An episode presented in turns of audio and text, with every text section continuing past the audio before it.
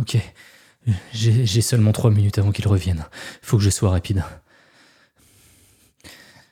J'ai besoin d'aide. J'ai besoin de votre aide. Il me tient en otage. Je. Il. Ça fait plus de 15 ans maintenant. Au départ, quand il est arrivé, j'ai pas trop prêté attention. C'était anecdotique. Je lui laissais la main pendant quelques minutes. C'était pour des décisions sans importance. Le choix de prendre un café plutôt qu'un coca, ou, de rentrer plutôt d'une soirée pour être moins fatigué le lendemain. Petit à petit, il a commencé à prendre plus d'importance. Il a réussi à me trouver un job au moment où j'en avais besoin. Il m'a aussi aidé à trouver un appart. Je pensais que cohabiter avec mon double, c'était une bonne chose, qu'on était complémentaires. Jusqu'au jour où je me suis rendu compte que c'était plus moi qui choisissais, c'était plus moi qui avais le contrôle. Mon double était maléfique. Il essayait de m'étouffer. On avançait, moins il me laissait de place. Il s'est mis à travailler tout le temps. On ne voyait plus nos potes. À un moment donné, on a rencontré une fille. Il m'a laissé beaucoup plus m'exprimer à ce moment-là.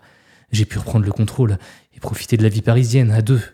On faisait des soirées, on rentrait dans la matinée, on vivait sans penser au lendemain, comme je l'avais toujours voulu. Mais c'était bien trop beau pour être vrai.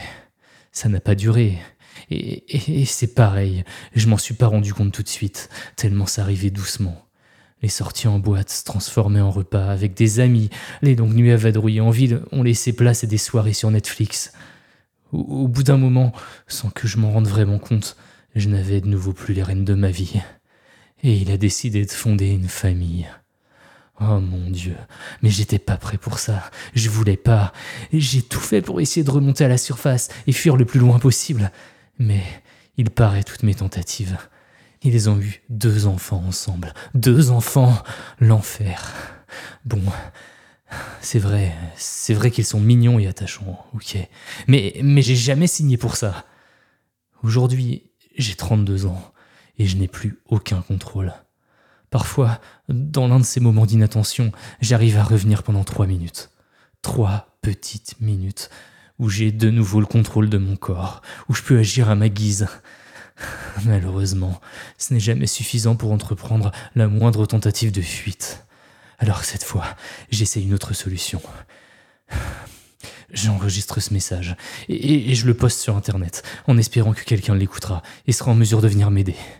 Mais plus j'y réfléchis, plus je doute.